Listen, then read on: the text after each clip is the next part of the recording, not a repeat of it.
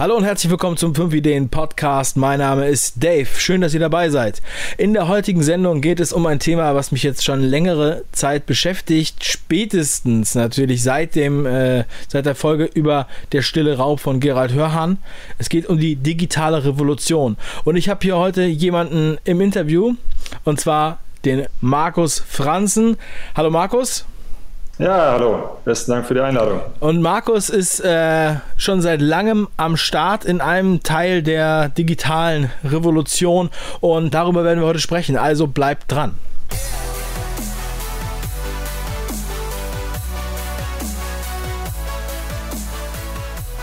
Also Markus, ich habe dich ja jetzt schon angekündigt, du hattest eine Vision, sage ich mal.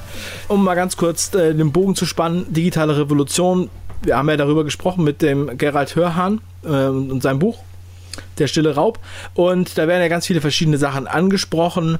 Wir konzentrieren uns jetzt hier mal sozusagen auf die neuen Bereiche, die alle mit Apps zu tun haben, mit äh, Programmierung, ähm, was dann wiederum auch mit vielen anderen Bereichen zu tun hat, mit autonomem Fahren und so weiter und so weiter, Robotik. So, Markus, du bist da im Thema, seit zehn Jahren bist du im App Store am Start. Genau. Stell dich mal kurz vor, was bist du für einer? Ja, also vom, äh, vom Hintergrund äh, Informatiker, also Master der Computer Science, dann äh, lange Jahre, sechs Jahre bei der Unternehmensberatung Accenture gewesen, da natürlich viel im äh, IT-Bereich, digitalen Bereich unterwegs bei Versicherungen und Banken. Und ja, letztendlich, äh, als äh, der App Store oder das iPhone aufkam, äh, letztendlich auch wegen Kindern und ein bisschen mehr Zeit zu Hause und selbst was machen äh, bei Accenture ausgestiegen und mit meinem Bruder zusammen die Zauberwelt Technologies gegründet. Und was wir von Anfang an gemacht haben, ist eigentlich auf ja, alles zu setzen, was frisch rauskommt. Und das war zu dem Zeitpunkt einfach der Apple App Store, äh, mit dem man damals auch noch mit eigenen Apps sehr einfach und sehr gut Geld verdienen konnte und ähm, haben da auch einige ja, äh, Applikationen auf den Markt geschmissen, dann für Android natürlich nachgezogen, äh, waren super Gemeindeapplikationen dabei, ein bisschen kleinere Spieldinger, ähm, aber jetzt kein, kein One-Hit-Wonder, würde ich sagen, oder jetzt nichts, wo wir sagen können, da können wir uns für ewig auf die faule Haut legen ähm, sind dann relativ schnell reingegangen in den B2B-Bereich, also nachdem nach und nach die ähm, ja, Firmen angefangen haben, selbst auch ähm, Apps zu nutzen, mobile Applikationen zu nutzen, Tablets zu nutzen, ähm, haben wir da in Verbindung mit Web-Applikationen ähm, einfach Services programmiert bereitgestellt und äh, machen das heute auch noch. Ähm, und haben natürlich immer ein Auge darauf, was kommt an neuen Technologien raus, was ist schon so reif, dass wir das als ähm, Entwicklungsfirma mehr oder weniger schon anwenden können. Also wir sind jetzt keine Forschungsabteilung, die an künstlicher Intelligenz forscht, sondern wir benutzen das, was eigentlich aus unserer Sicht ähm, schon taugt für den Markt, beobachten das, probieren das selber aus und sehen da äh, in den letzten Jahren eine rapide Veränderung. Einmal von der Art und Weise, wie schnell und einfach man Services aufsetzen kann, äh, sei es jetzt Web-Applikationen, mobile Applikationen oder, oder ähnliches. Und jetzt aber auch gerade im letzten Jahr die Entwicklung, äh, welche künstliche Intelligenz-Services gerade von, von IBM Watson, der Amazon-Plattform ähm, oder auch Microsoft ähm, angeboten werden und die uns als Entwicklern eigentlich jetzt schön vorbereitete Schnittstellen bieten, mehr oder weniger ein Gehirn im Netz anzuzapfen und damit unseren Kunden, unseren B2B-Kunden ähm, Dienstleistungen anzubieten und dementsprechend natürlich ähm, ja auch das Schreckgespenst der Digitalisierung an die Wand zu malen, dass wir relativ einfach ähm, nach und nach mehr oder weniger fast jede Stelle in Unternehmen, auch in unserem eigenen Unternehmen, ähm, automatisieren können. Super. Also mal schon mal eine sehr ausführliche Beschreibung. Ich habe hier, hab hier direkt äh, einiges mitgeschrieben, weil du hast jetzt schon so viel angesprochen. Wir müssen da mal kurz so ein bisschen Step by Step durchgehen. Ich würde gerne nochmal anfangen bei deinem Studium, beziehungsweise bei deinem Start als äh, Master of Informatik. Also äh, ich weiß nicht genau, wie das, wie das jetzt hieß. Das Informatikstudium liegt ja dann schon einige Jahre zurück.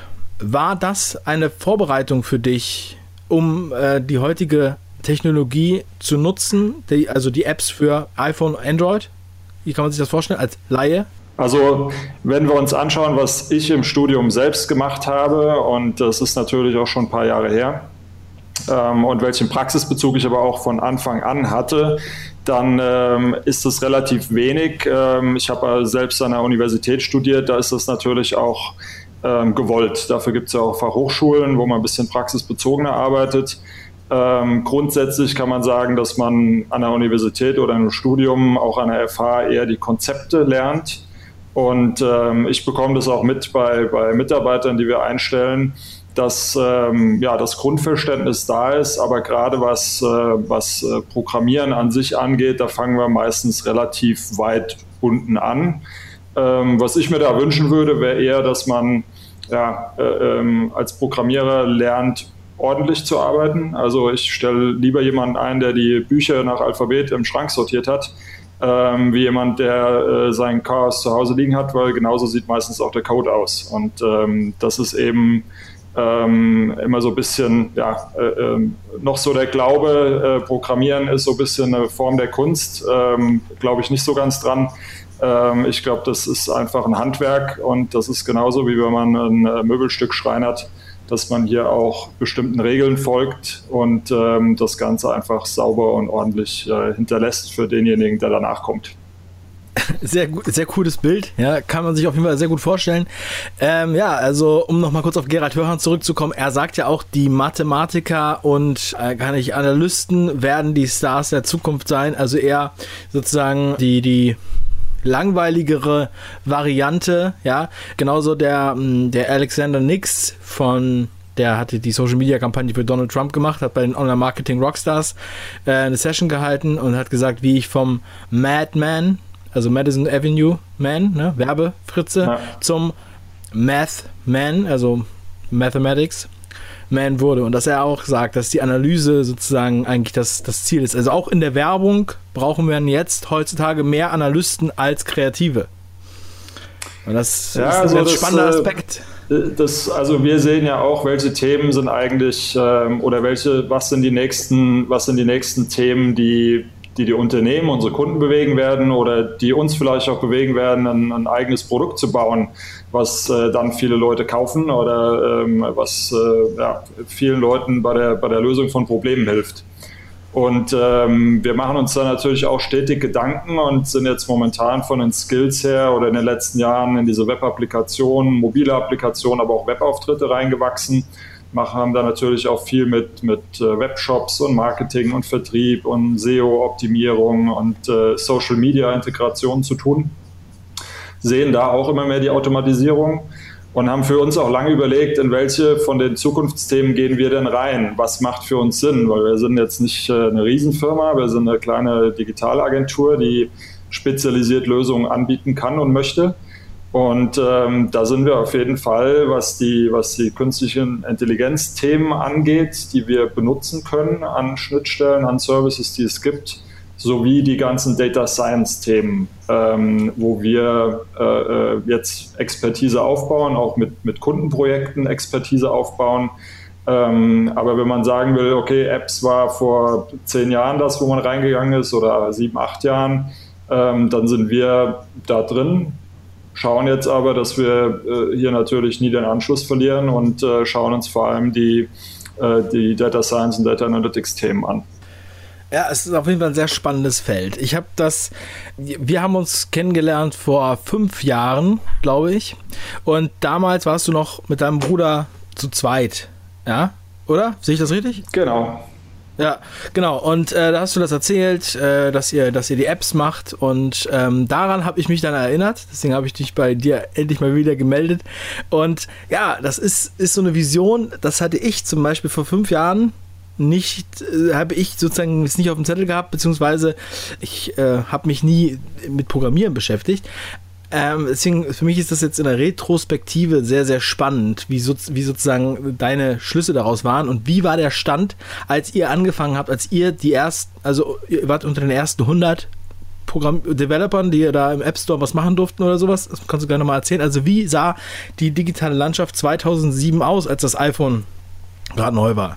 Ja, also als das äh, iPhone rauskam, muss man ja sagen, typisches Steve Jobs Produkt, äh, groß angekündigt, aber konnte ja erstmal gar nichts. Äh, also man konnte ja ähm, noch nicht mal mehr Apps drauf installieren. Ähm, von daher ein Versprechen in die Zukunft. Die Absatzzahlen haben es ja dann bestätigt, ähm, dass es gut läuft. Ich glaube, alle Mitbewerber haben das Ganze unterschätzt. Nokia vor allem sind dabei untergegangen. Ähm, muss ich dazu sagen, dass ich bei Nokia äh, äh, teilweise Studentenjob hatte, äh, als ich in Ulm studiert habe. also das hätte ich auch nicht gedacht, dass es die so kalt erwischt. Ähm, ja, also ich glaube, Apple hat das äh, richtig gemacht, worauf wir dann äh, gestoßen sind. Und das ist ähm, erstmal alles für die Entwickler vorzubereiten. Ähm, das heißt also, einen App Store hinzustellen, aber auch eine vernünftige Programmierumgebung hinzustellen, äh, eine, eine, äh, Programmiersprache bereitzustellen. Gut, die hatten sie schon, aber ähm, insgesamt ein Komplettpaket, wo man sich relativ schnell einarbeiten konnte und wo ich mich zum Beispiel neben meiner, neben meiner Accenture-Job äh, lange schon nichts mehr dann gemacht gehabt zu dem Zeitpunkt, was Programmieren angeht, wo ich mich dann mehr oder weniger relativ schnell abends reinarbeiten konnte neben der Arbeit. Und ähm, parallel dazu, mein Bruder hat sich auf die Web-Applikationsthemen gestürzt, äh, zu dem Zeitpunkt noch, äh, noch Android auch noch mitgemacht ähm, damit wir einfach dieses Komplettpaket abbilden können. Man hat äh, mobile Applikationen und die müssen, wenn sie nicht standalone irgendwie ähm, agieren sollen, müssen die ja mit irgend, irgendwo Daten austauschen und deswegen die Web-Applikationen direkt mit rein. Und da muss man sagen, da hat Apple wirklich einen, einen richtig guten Job gemacht von Anfang an.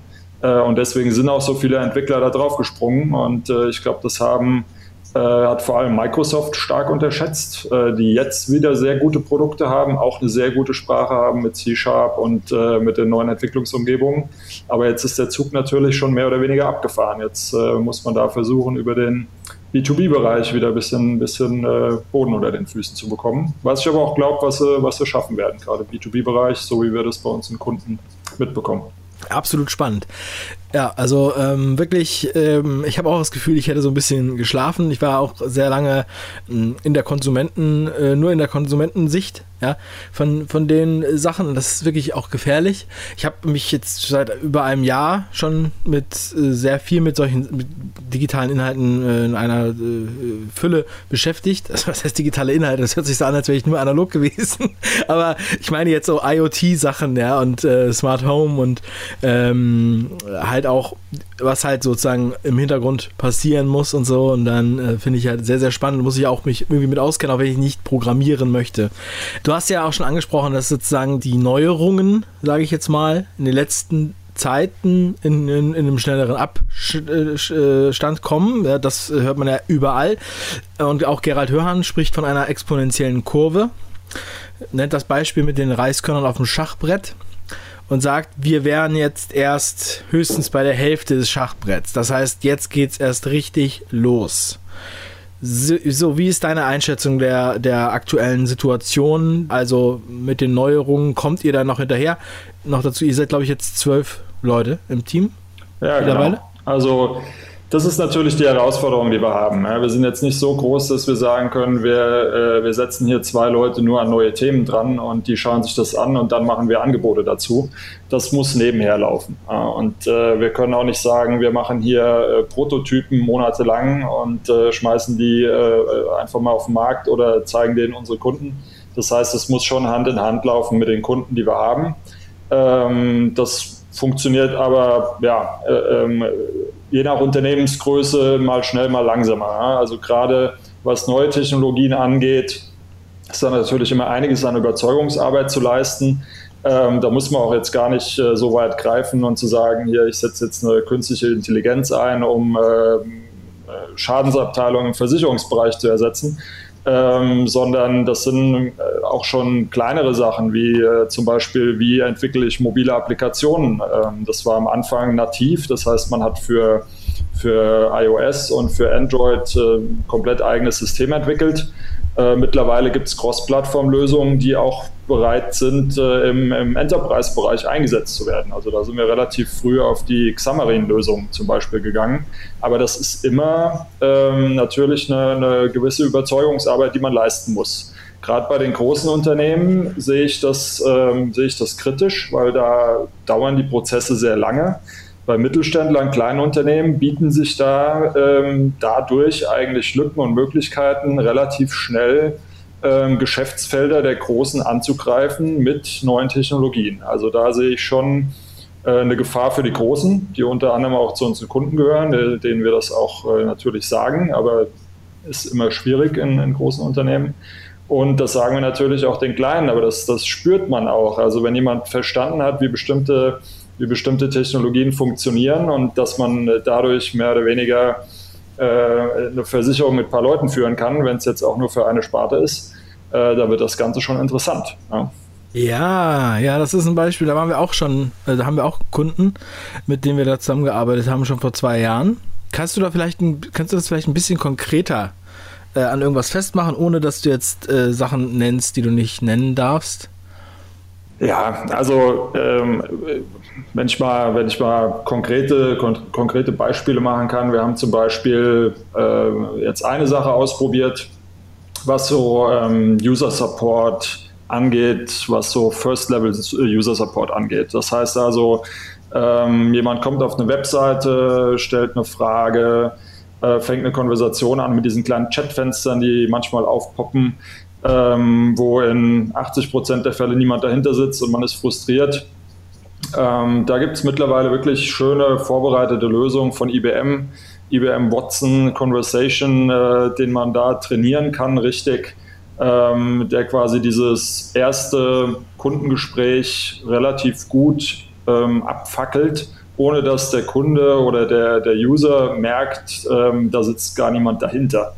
Ähm, man kann sich zum Beispiel diesen kompletten First-Level-Support, der oft in anderen Ländern auch gemacht wird, weil es billiger ist, kann man sich aus meiner Sicht ähm, in einigen, also äh, einigen Monaten schon oder man könnte sich heute schon sparen, ähm, wenn, wenn man es vernünftig einrichtet. Ja. Ähm, dann zum Beispiel Social Media Teams Unterstützung. Also wir können äh, Gerade was, was Twitter, Instagram und so weiter angeht, können wir mit Hilfe von, von künstlicher Intelligenz relativ schnell herausfinden, was wo über eine Marke gesprochen wird und können dementsprechend die Social Media Teams ähm, äh, äh, unterstützen, äh, direkt da reinzugehen und eine Konversation zu verfolgen oder auch zu steuern. Oder eben das Ganze auch schon automatisiert zu machen, wobei ich da noch ein bisschen vorsichtig wäre. Aber das sind alles Themen, die jetzt schon funktionieren, die muss man halt nur machen. Ne? Also die muss man jetzt einrichten. Und was unser Job momentan ist, ist den Leuten, wo wir denken, da macht Sinn, zu erzählen, was gibt es eigentlich für Möglichkeiten. Ja. Ja, sehr cool. Das war ein gutes Beispiel, kann man sich vorstellen. Es, ist, es wird ja jetzt viel darüber gesprochen, dass alles automatisiert wird, genauso wie du es jetzt schon geschildert hast. Ähm, aber halt noch weitergehend ähm, mit, mit den ganzen Geräten, die online gehen, oder auch mit, mit äh, ähm, selbstfahrenden Taxen, Car-to-Call, autonome LKWs, äh, Lok, also Roboter, Lokführer und so weiter und so weiter. Das heißt, das ist ja eindeutig äh, ein Trend, der dahin geht. Ja, da kann man ja jetzt nicht sagen, nee, nee, das wird schon nicht so. Ich meine, da sehe ich eigentlich nur, ähm, das wird halt vielleicht noch ein kleines bisschen dauern, bis es äh, in große Serie geht, weil das noch getestet wird. Aber das ist eigentlich gesetzt. Ja, jetzt, jetzt haben viele Angst oder es wird oft direkt, also die einen sehen Chancen, definitiv, und die anderen sehen Angst, weil viele Leute nicht mitkommen werden. Du bist natürlich jetzt ganz nah dran am Thema ne? und du sprichst auch mit den, sagen wir mal, mit, mit der Abteilung, mit der, mit der Gesellschaft, die am Ende des Tages Roboter einsetzt statt Menschen. Wie äh, wird das Thema da äh, behandelt? Wir haben wieder darüber gesprochen und was, was denkst du darüber? Ja, also man muss sehen, jetzt für den Moment äh, gibt es bestimmte Branchen, da hast du einfach noch gewissen, ja, gewissen Arbeitnehmerschutz, aber der gilt natürlich auch nicht für ewig. Und ähm, ich sehe das schon als äh, gesellschaftliche Herausforderung, auf die ich dir jetzt auch keine keine Lösung geben kann, ähm, dass extrem viele Arbeitsplätze wegfallen werden. Ähm, Gerade in den Feldern ähm, Mobilität, also ähm, sobald das automatisierte Fahren allein nur im Lkw-Bereich, äh, wo es ja relativ einfach lösbar wäre, da ist. Also da haben wir ja extrem viele, viele äh, Jobs, die wegfallen werden. Wir werden aber auch in der kompletten Autoindustrie und Zulieferindustrie ähm, sollte das Ganze mehr Richtung Elektro gehen, äh, ähm, relativ viel verlieren. Auf der anderen Seite muss man auch sehen, dass wir durch die, durch die Herstellungsprozesse an sich und durch, das, äh, durch, das, durch die Ausbildung, die wir hier im Land haben, ähm, auch wieder, glaube ich, viel von, den, von, den, äh, von der Herstellung und von Fabriken, die, ähm, die momentan in, in China sind oder in Fernost sind, ähm, dass wir da sehr viel wieder zurückbekommen werden ähm, in den europäischen Markt, gerade auch nach Deutschland. Ähm, einfach weil hier die Ausbildung besser ist, ähm, die Infrastruktur besser ist, man ist näher dran am Kunden. Und ich glaube, von daher kommt viel wieder zurück. Aber das ist natürlich kein Trost äh, jetzt für jemanden, der eine ja, äh, ähm, relativ schlechte Ausbildung hat. Äh, ich sehe es im Bereich Mobilität, ich sehe es aber auch im Bereich ähm, Handel. Also ähm, mir persönlich, mich nervt es, äh, zum Supermarkt fahren zu müssen und das nervt andere auch. Ähm, das äh, wird garantiert in den nächsten Jahren ähm, auch äh, ähm, bis vor die Haustür kommen. Amazon Fresh kommt jetzt schon äh, kommt jetzt schon nach Deutschland. Also ähm, das sind alles Themen, die dann auch eine gesellschaftliche Herausforderung bedeuten. Was macht man denn jetzt mit Millionen von Menschen, äh, wenn sie jetzt wirklich nichts mehr zu tun haben? Ist es jetzt nur ein Übergangsproblem oder müssen wir wirklich tatsächlich wesentlich besser ausbilden, äh, um, um für die Zukunft fit zu sein? Also das äh, wird schon interessant werden. Ja, auf jeden Fall sehr, sehr spannend. Ähm, ich denke mir, also ich denke, es ist halt unaufhaltbar, dass so etwas passiert. Man sollte sich dessen bewusst sein. Also wahrscheinlich hast du aufs richtige Pferd gesetzt und es werden rosige Zeiten auf euch zukommen. Ja, wenn ihr am Ball bleibt, wenn ihr das schafft. Und ihr werdet wahrscheinlich auch mehr Leute brauchen dann demnächst, oder? Ja, also bei uns äh, ist es auf jeden Fall so. Und ähm, wir äh, schauen mittlerweile eigentlich auch, ähm, ich glaube, wir haben auch ein relativ modernes Arbeitskonzept.